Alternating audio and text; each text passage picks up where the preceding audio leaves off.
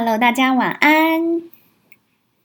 今天心理人陪睡啊，我想要跟大家聊聊对旅行的思念。好，想问一下，直接来一个小小的投票好吗？有没有人现在真的超级想出国的呢？有吗？有没有人跟我一样，就是想着到底疫情什么时候结束可以出国？这么少人举手。还是大家都不好意思举手？放心，我不会 cue 你上来。有，好好，OK，好。我们现在房间里面还没有很多人。我今天其实想要跟大家分享的是印度。好，如果你想要多了解印度这个国家，然后我基本上我自己觉得印度这个国家对我的影响其实蛮大的。那呃，它也是我去旅行过最多次的国家，因为我总共去印度旅行了大概六次，然后每一次去印度的旅行都给我很多的震撼跟冲击，然后在回来之后啊，我每次都有一种。就是我的灵魂被清洗过的感觉，我觉得那个感觉其实是非常非常的玄妙，我也不知道该怎么说那种感觉。但是，但是，呃，去印度虽然说。呃，但我其实坦白讲，我觉得去印度玩也有很多的缺点，包括印度其实是一个空气污染非常严重的地方，甚至它的空气污染指数有时候是胜过北京的。那我也有几次，甚至在最近一次，我从印度回来的时候，有就是支气管就是有发炎的问题，然后呃，而且还有了所谓肠胃型感冒的那个情况，然后甚至有那个。医生是跟我讲说，因为中医师就跟我讲说，比较像是那个肺气影响影响到胃气等等，就是他类似跟我讲的是，其实那个还是由呼吸道引起的一个就是肠胃型感冒的问题。好，所以我觉得其实去印度还是有一些缺点。哦，我就先把缺点先说一说了啦。哦，包括我觉得去印度，我其实对于他们的食物还是有很多的不习惯啦。包括他们有很多的香料，虽然说我其实很喜欢香料，我也很喜欢喝香料奶茶，但是其实它的那个食物的那个 heavy 就是很重的那个程度其实是高的。好，所以我先很快问一问，请问在房间里头的大家，有人有去过印度吗？有没有人想要跟我上来一起对谈的呀？有吗？有人有去过印度吗？我们今天要来聊聊我去印度的旅行经验，有吗？好，看起来好像是没有诶。那想要问一问，现在在。房间里头的大家，对于我们今天聊印度这个主题，你们会好奇吗？会想知道到底为什么我可以去印度六次吗？OK，好，还是有人举手的。OK，好，Anyway，我就来跟大家分享一下。好，我今天其实想了想，觉得可以跟大家分享印度这个国家。呃，原因在于我去了六次，那呃，这六次里头，我刚刚讲了，其实印度它是一个让你感官冲击非常大的国家，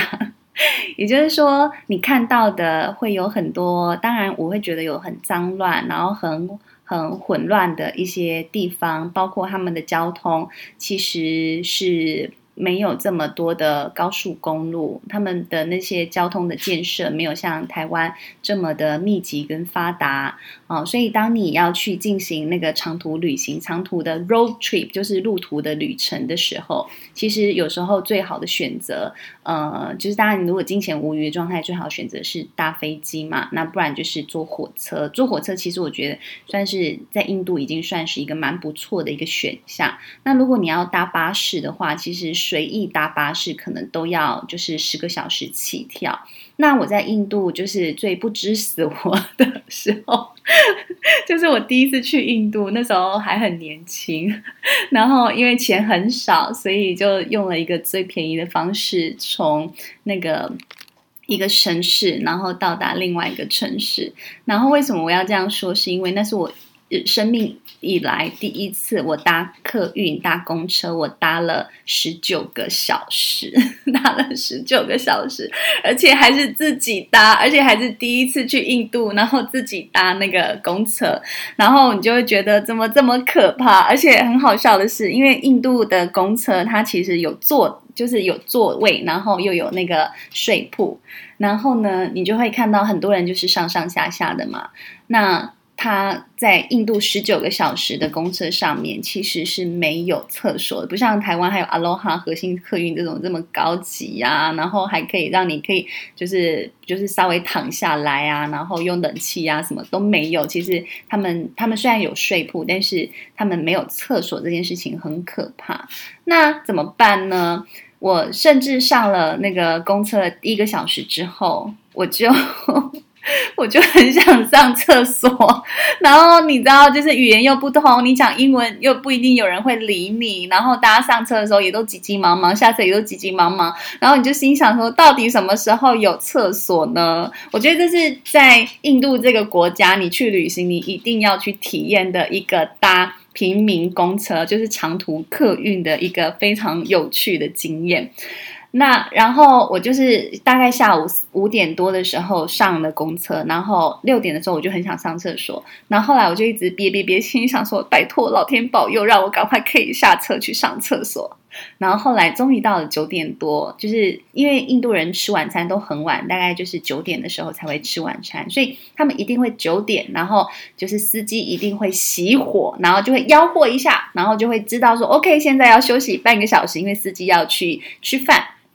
然后我就可以在那个时候去上厕所。然后呢，上厕所呢 也不像在台湾，你会到处都是那种有门有马桶的厕所，根本就没有，根本就没有。所以呢，你去印度上厕所呢，你要席地而坐，没有，不是席地而坐，你要。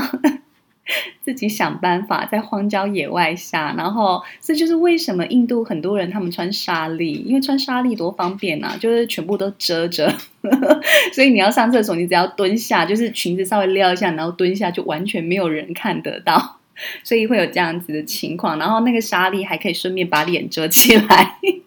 如果你没有看过那个印度的一部跟爱情厕所有关的电影，就知道他们都是这样子上厕所。那我也真的体验过一两次，我觉得不止。如果我我印象中有好几次，真的就是。你我们后来还有还有几次是就是真的有同伴一起的时候，大家就会就是可能帮忙拿围巾，就是遮一下。真的，你就在荒郊野外里头，然后你就在那里上厕所，所以它是一个真的非常有趣的经验。好，OK。各位晚晚一点进来的伙伴，我们今天就是闲聊印度的旅行哈，所以如果你对印度这个旅行是很感兴趣的，你都欢迎举手上来跟我分享。如果你刚好也去印度，或刚好你也去了哪一个神奇的国度，你觉得那个那个神奇国度的经验是可以 echo 我的经验的，都欢迎你们大家上来哦。好，所以我刚刚只是讲了，就是就是搭公车，我我真的真心觉得。印度的趣事啊，我真的是可能十天都讲不完，因为真的去太多次了嘛。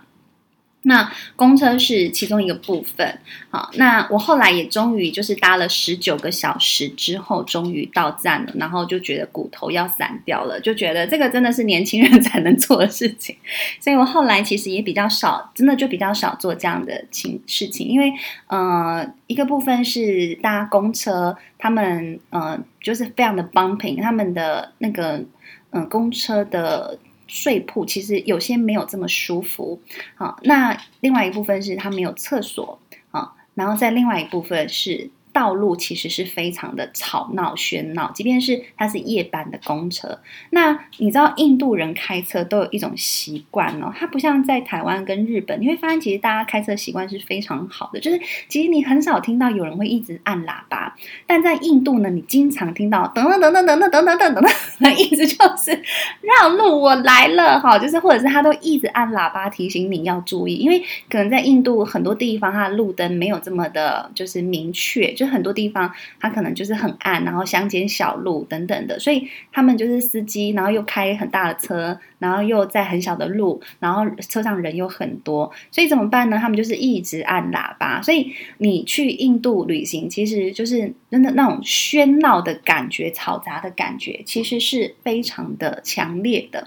所以我常常觉得印度是一个很有趣的地方，是它的感官冲击很大嘛，包括你吃的东西，你吃的东西真的酸甜苦辣，甜酸甜苦辣，就是在一一顿饭里头，酸甜苦辣它都会有。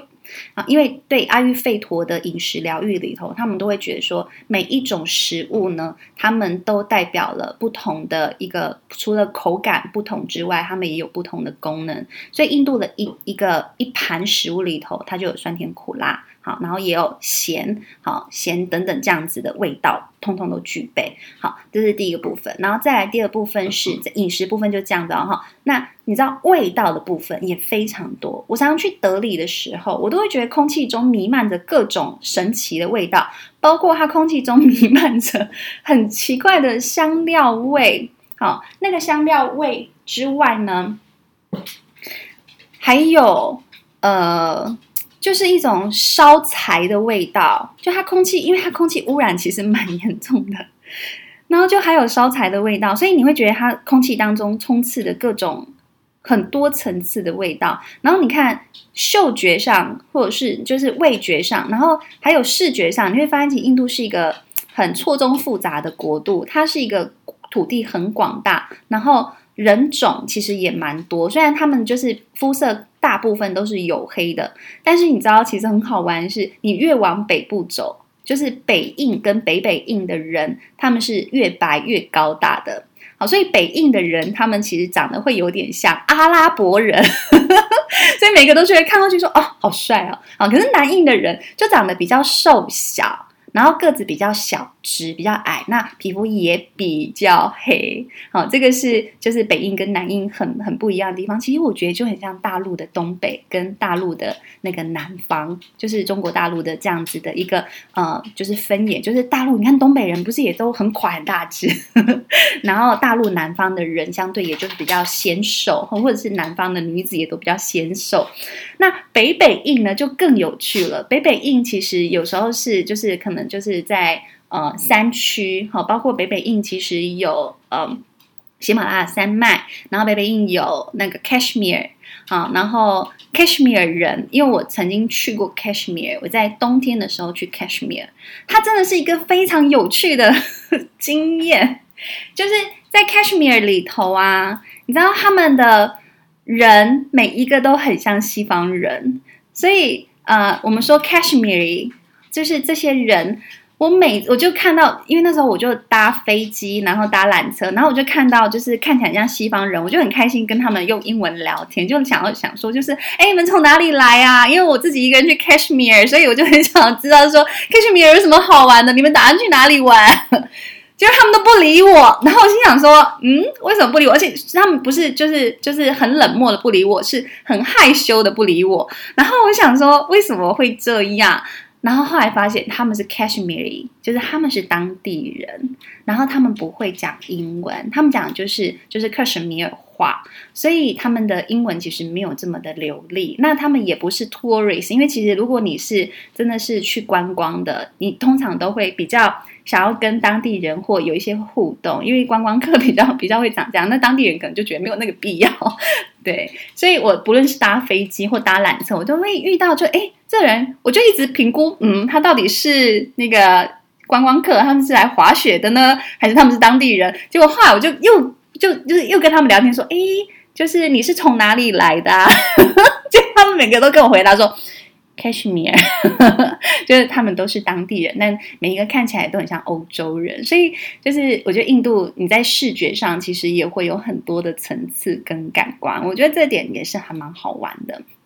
好，所以啊、嗅觉上啦，味觉上啦，听觉上啦，然后还有视觉上，其实嗯，都有蛮多很有意思的部分。好，我觉得这是在印度我我很感兴趣的一个一个一个 part。好，然后呃，其实我觉得印度还有一个让我觉得很好玩的地方，就是它的宗教也很多元嘛。所以其实印度虽然说它是佛教的起源起源地，那但是其实信仰最大宗的还是印度教。好，所以他们有很多人是就是那个 Hindu，就是嗯、就是信奉的是 Hinduism 啊，然后。嗯、呃，这个印度教里头，我我觉得就是还是非常人性的部分嘛。就是说我其实很喜欢去参观各种不同的印度教，北方的印度教寺庙跟南方印度教寺庙，他们每一个印度教寺庙的的建筑都非常的不同。那有时候我就是也会有一点被。不太友善的对待的地方，其实是它有一些印度教里头的最核、最中心的那个圣坛呢，其实是不允许非印度教的人士进去的，就是他们非常的保护。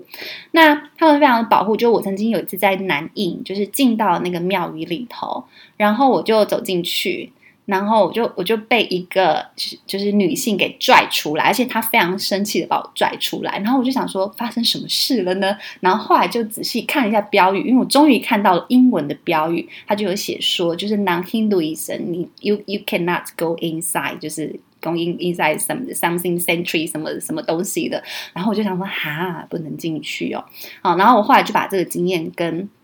呃，当地的一些印度人就跟他们聊起来，我就问他说，为什么会有这样子的一个规定呢？那他们其实也就是跟我耸耸肩，就告诉我说，其实像那时候我就遇到一个呃外派到印尼的银行家，啊，他就跟我说，他也是就是印度教的人，那他们在巴黎就是巴利那边的时候，就是印尼好像那那个地方，呃，也有印度教的神庙。印度教的寺庙，但是他们其实就有很明确的规定，就是这样的印度教寺庙只提供给印尼当地印度教的人士。如果你不是印尼人，你是不可以进去的。好，所以他也说，他也是有非常多很无奈的地方。哦，那我就觉得蛮有趣，然后我就会跟当地人有很多的交谈的的的过程当中，你就会觉得，哦，他的就是里面有很多。很有趣的仪式也蛮好玩的，像那时候那个那个 banker 就是印尼的那个印那个银行家。他其实就跟我分享说，其实像很多时候我们去印度教，然后他到最后你祭拜完之后，他都会给你一些糖果，那个是供奉过神的糖果。那反而他们就是会觉得这就是祭品嘛，你吃的就是永保安康、身体健康等等之类的。但我每次吃，我都心里就会觉得怕怕的，因为我很怕拉肚子。而且他有时候就会给你就是举一碗一舀水，然后就叫你喝下去。然后你每次都觉得说，可是我刚刚才摸过地板呢，然后我现在手都脏脏的，我就要把那个水，而且还要当着那个祭司的面前把那个水喝下去，我都会觉得心理心理障碍很大。哦，但是他们就会说这是一个对神的恭敬，然后我就会做事，就是好像把水喝下去，但是水就流掉了 这样的动作，你就知道哦，实在是我们的肠胃就是没这么健康嘛。然后后来他们就是那些就是呃印度教的爸爸，就是他们的祭司，其实都会把呃一些嗯、呃、就是有点像灰烬或者像白粉之类的东西涂抹在每一个来祭拜的人的额头上面，好，就是有点像是你们今天有来拜拜过，然后你有就是获得了一个神灵的保佑的这样子的状态。然后后来。那个银银行家他就跟我聊，他就说：“你知道他们涂抹的那个东西是什么吗？”然后我就很好奇，我说：“哈，那是什么呢？那是那个那个粉笔的粉笔灰吗？” 对，我因为我会这样讲，是因为有原因，因为他们很喜欢拿粉笔在那个门口去涂、去去画画，然后去画一个很像那个啊、mandala 的东西。好，但我朋友说那个不叫 mandala，它是有另外一个呃。好像有另外一个名词，但我现在一时想不起来。就是那个是帮助他们可以招财进宝的一个，就是在南印的一种习俗，会在门口画画。好，然后他就告诉我说，那个他们涂抹白白的东西其实是骨灰，好，就是是先人的骨灰。好，然后你就会觉得说，哇塞，有时候我就是不小心和着先人的骨灰，把水给喝下去了。对，然后呢，他就说。为什么要涂抹先人的骨灰？其实它是一个非常寓意深重的一件事情。他就说，其实，在告诉你的时候，告诉你的是，到最后我们的每一个人都会成为那一个 ash。好，他说的是灰烬，就是我们最后都会成为灰烬，人终将一死这样的概念。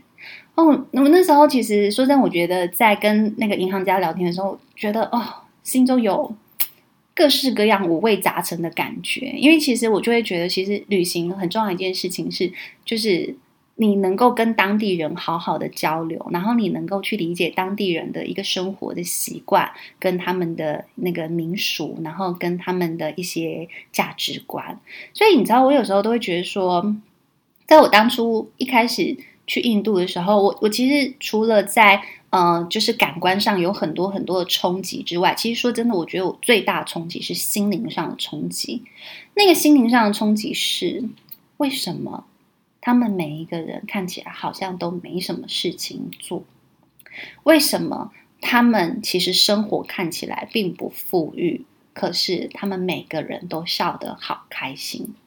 我那时候我觉得我最大最大心灵上的冲击，其实。在大约二零一三年还是一，我记得应该是二零一三年，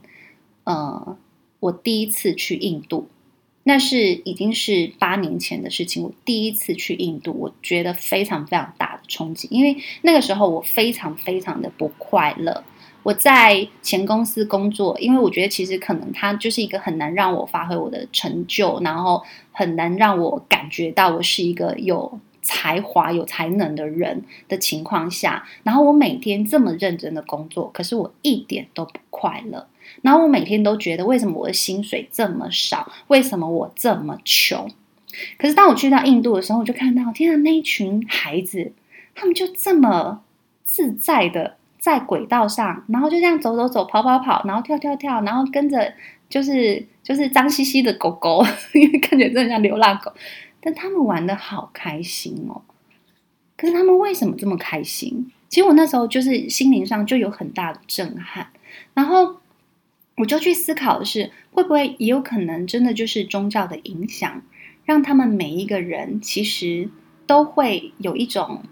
呃很大的知足。当然，我觉得也许是他们有些人真的没有受这么多的教育，然后有些人其实真的。就是每天赚多少花多少，也没有所谓保险跟储蓄的概念。可是你就会看到，他们这样，它也是一种生活模式。所以每一个人的生活模式其实都很不一样。可是我们到底怎么 program 我们自己的生活模式？我们怎么去设定？甚至我们的生活模式究竟它是怎么被设计的？所以我觉得他那个时候给我一个非常大的冲击，因为其实说真的，我从小到大，也许根本就，也许很认真思考我的人生、我的生命，可是我也许也没有很认真去思考我的生命究竟是谁在设计，以及它是怎么被设计成这个样子。然后我就一路从小就是成绩很好，然后就是常常就是考很前面，然后接着就是去念名校。然后也就一路就是都念名校，然后就是很非常的功利主义也好，或非常的文凭主义，就觉得哦，念念好书好棒棒，要赚大钱好棒棒，就会觉得就是应该要过这样的人生。可是过到那一那一个时刻，在二零一三年、二零一二年、一三年的时候，我非常非常的不快乐，我就会觉得说，我都念了这么多书了，到底干嘛还这么不快乐？到底是为什么？可是，就看到在这个贫富这么巨大的落差之下，可是他们的生活看起来好像我不确定。就是如果以我们的这样子生活模式的观感看过去，你会觉得他生命到底有什么意义呢？他们活着到底有什么意义呢？可是你最大感官冲击跟跟觉得落差的是，他们笑得如此的纯真跟快乐。那到底是什么东西让我去遗失了这么如此纯真快乐的东西？到底是什么？然后我因此就陷入了很多，你知道心 心灵上的交叉，就开始重新去反思。天哪！那所以我原本所认定的生活，它就是唯一真理吗？它就是标准答案吗？还是其实生活真的有很多种面向，而每一种人他都可以活出他自己的快乐。所以我觉得他。这个 多重感官冲击跟心灵冲击，它我它真的就是打破了我很多的价值体系。虽然虽然我我不确定到底打破了什么，可是你突然间觉得你的视野被开阔了，被一群小男孩开阔了，就觉得说哈，原来这样子也可以活得这么开心哎。那我为什么不好好想一想，我真正追寻的东西有让我开心吗？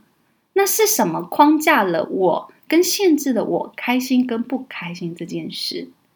会不会是因为我一直要求自己到某一个呃标准的状态，而让我一直陷在一种很不开心的状态里？可是真的到了那个标准，好，OK。现在如果我月薪六万块，我因为我那时候年纪还很小，月薪才大概三四万。然后好啊，如果我现在月薪真的飙到了六万块啊，so what？我真的会开心吗？我就会发现其实也不会，因为我可能开开心也顶多顶多不会超过半年。哦，那个满足感可能就是满足的阈值可能又提高了，标准的阈值又通通又提高，然后我又开始追寻下一个。然后我就开始重新去思考，我就在很多印度人身上，我学到了及时行乐，甚至不只是及时行乐这么单薄的观念，而是去真正的学到一件事情，叫做 “You only live once”，YOLO 的概念。所以你知道，其实我常常就是在 前面。很穷的时候，哈，我很常去 backpacking，就是去当背包客，然后去很多背包客栈，就是那种 hostel，然后去认识各国那种真的十几岁、二十出头岁的那种年轻的背包客，然后去感受他们就是所实践的那样子的生命的状态。你就会发现，其实有很多人真的都会觉得说，you only live once，就是你你人生真的就只有一招。你要怎么去设计你自己的生命？你要怎么用什么样的生活态度去面对你自己的生命？然后你我就会我就会接收到非常多好多种不同版本，什么欧美版本的啦，啊、然后东南亚版本的啦，澳洲版本的，你就会接收到，还有非洲版本，各种不同版本的那种就是生命观点，然后你就会觉得说，哇，我们亚洲版本的怎么好像这么制式化？是怎么回事？然后你在那个很大量的冲击之下，你就突然间觉得，其实真的生命有好多的选择。我觉得它开放我、冲击我最大的就是生命有好多的选择。可是你有没有看到，你其实正在选择？然后你有没有知道你究竟怎么选择？好。唉，我越讲就是我会觉得我会越讲越激动。好，各位在房间里头的伙伴，好，有没有人也想要上来跟我分享你的旅行经验的啊？我我其实刚刚讲讲讲，我我没有讲太多印度什么，但是我觉得讲到了我最感动的部分，其实是在感官上的多元的刺激或多层次多多感的刺激。好，但是其实我觉得。更多的是心灵上的刺激，跟让我重新去省思生命上的那种刺激。好，那我我觉得，我觉得我还是一个呃，很庆幸我的英文讲的还不错，然后让我可以很及时的跟各个会讲英文的人交流。好，那我其实说真，我每一次搭交通工具都有各式各样很好玩的体验。我刚刚只讲了公厕的部分，我曾经有一次真的很好笑。我就是漫无目的，然后我就觉得说我要从就是 A 城市坐到 B 城市去，然后呢，我因此就随便跳上了一班公车，然后公车就跟我说：“哦，你要到那个城市，OK，你就搭着这个公车到下一个火车站，然后从火车站再搭车到中间点城市，再从中间点城市再搭公车再到你最终要去的城市，你就知道印度有多大。”好，然后我就因此这样听了之后呢，我就就是哒哒哒，OK，好，就到火车站去了。然后到了火车站之后，我就想说，嗯，我也不确定我到底听的对不对，所以我就随意又问了一个路人，好，然后我就问了，我就会特别会挑，我就会挑那种就是呃穿着比较呃像是上班族的人，哈，因为印度人很多就是穿着很随便嘛，好，也不能说他们随便，他们就是穿这样的，好，但是反正他们就穿起来像就是上班族，就是他可能穿西装裤跟衬衫，然后后面背一个。大背包，然后有戴眼镜，我都专门挑这种，然后跟他们讲话说：“哎，不好意思，我想要去什么什么城市，请问就是这张车票是可以去那里的吗？” 然后他就看了看，然后就看看我的车票，然后就说：“为什么不对呀？”然后反正就 anyway，他就帮了我一轮之后，他说：“没关系，没关系，你还是跟我上车吧。”然后我们就上车，然后我们上车之后，你知道，真是年轻就是非常爱冒险。然后我们就上车之后呢，他他就是就是那个车厢里头非常非常多人。但是我也就没有跟那个刚刚那位先生有太多的交谈，我就坐到了他的位置去，他就把他的位置让给我，你看多 nice 哈！反正他们其实是，虽然说很多人会很担心印度，他们觉得是一个对女性非常不友善的国家，可是也许我是外国人，因为其实我觉得这就是一种种族上的差异性，就是他们对于外国人的礼让程度其实很高，而且外国女性他们其实呃，就是就是。特别照顾的程度其实很高，所以我其实去的很多次，他们都会很自动就说：“哎、欸，就是车长看到我女生，就会就叫那个小男生，就说起来起来起来，给女生坐。”好，不是只有我啦，其实是有时候车长都会特别照顾女性的乘客，就是让女生是可以有位置坐，因为。因为你知道，印度大车随便就是半个小时、一个小时起跳哦，那种短程的哦，都是半小时，不不是十分钟，不是像台湾公车，不是哦。好，所以他们都会让女生坐，所以那个男生他也把他的座位让给我坐，因此我就跟就是旁边的一个女生就开始聊起天来。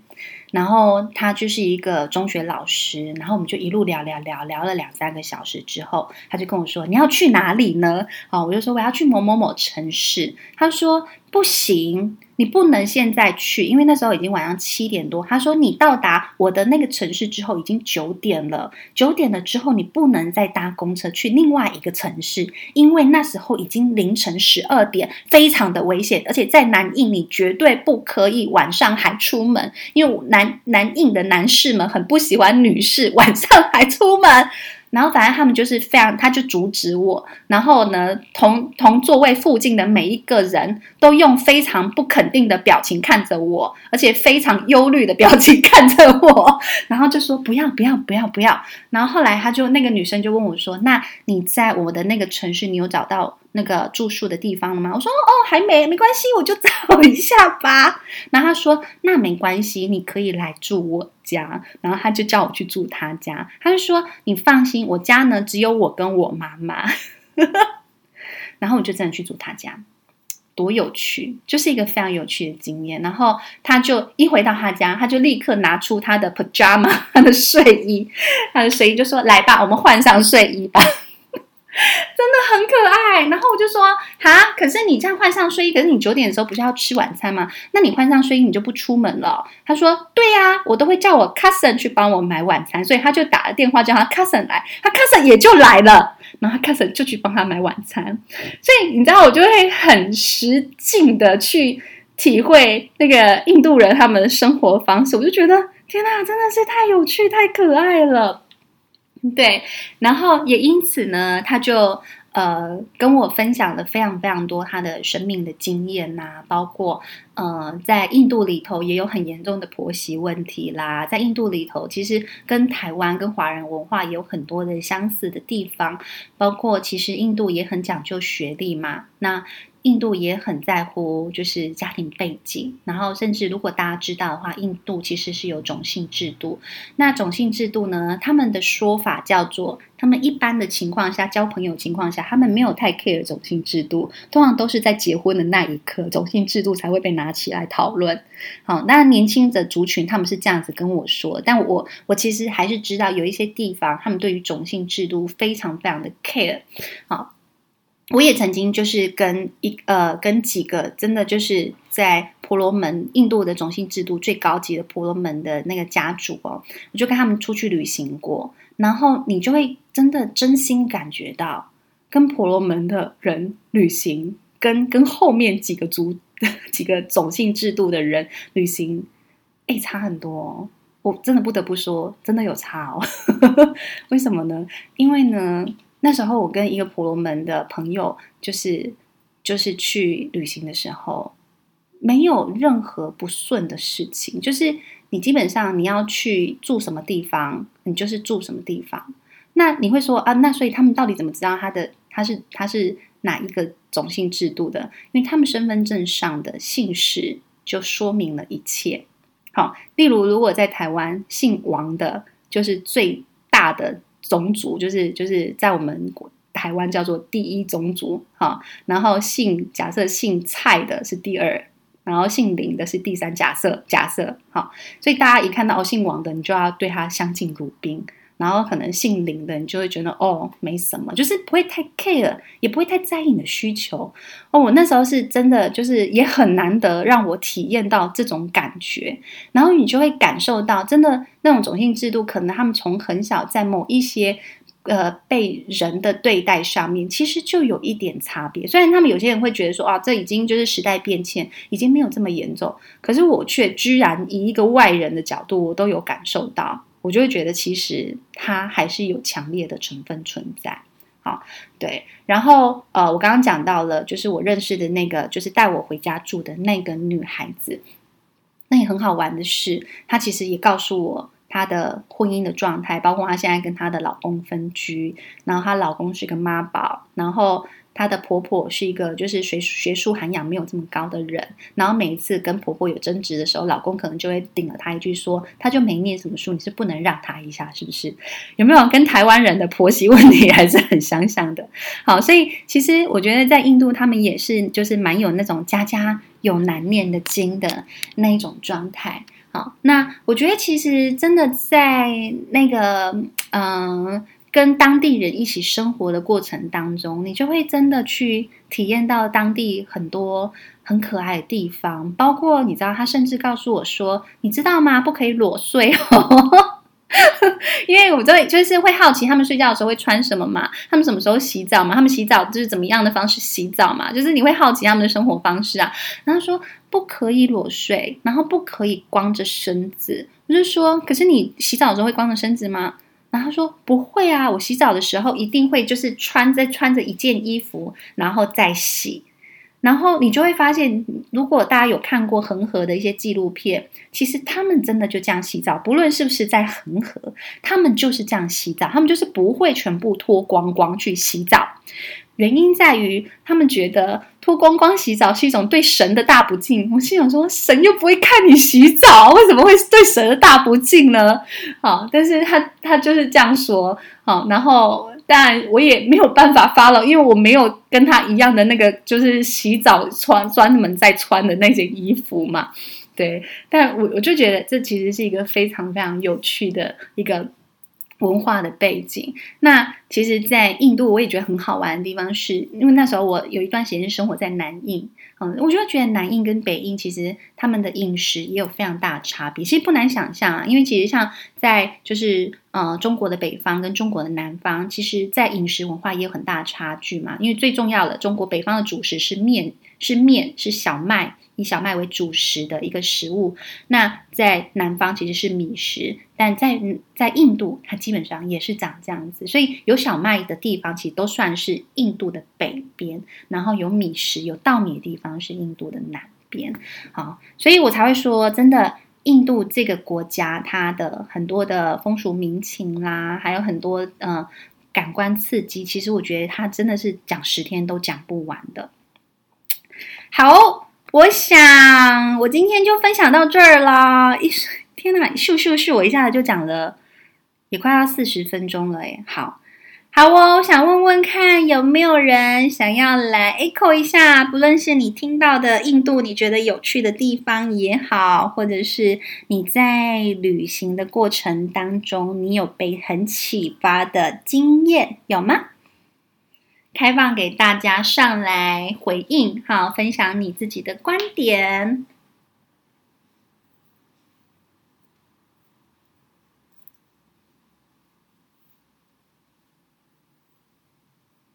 有吗？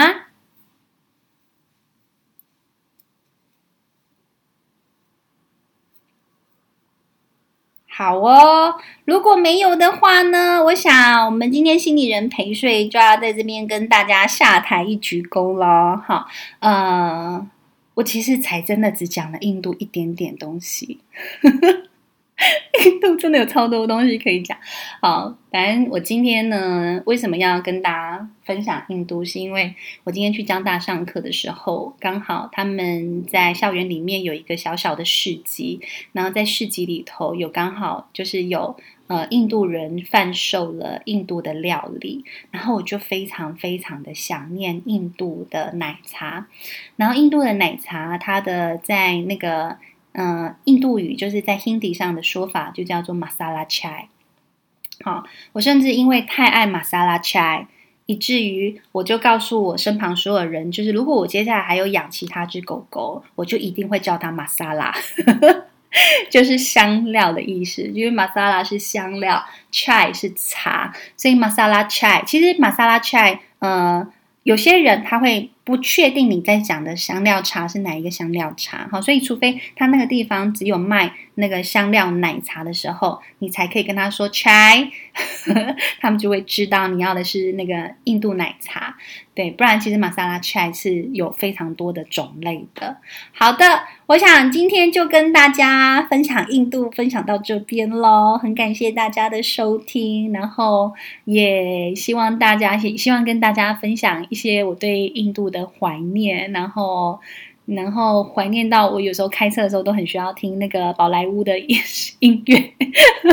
非常的好笑。好，那我当然也很希望疫情能够赶快过去，然后让很多人也都可以恢复到以往的比较。呃，习惯的一些生活的方式，或者是嗯、可以不断充电的一种生活方式。好，那相信在就是疫情的这段时间，也改变了非常多人的一个生活模式。哈，那我猜在这样的改变里里面，你们的生活啊，你们的呃某一些态度也会随之有点改变咯。好的，我今天的陪伴就到这边了，也很感谢大家的陪伴，我们下次见喽，晚安，拜拜。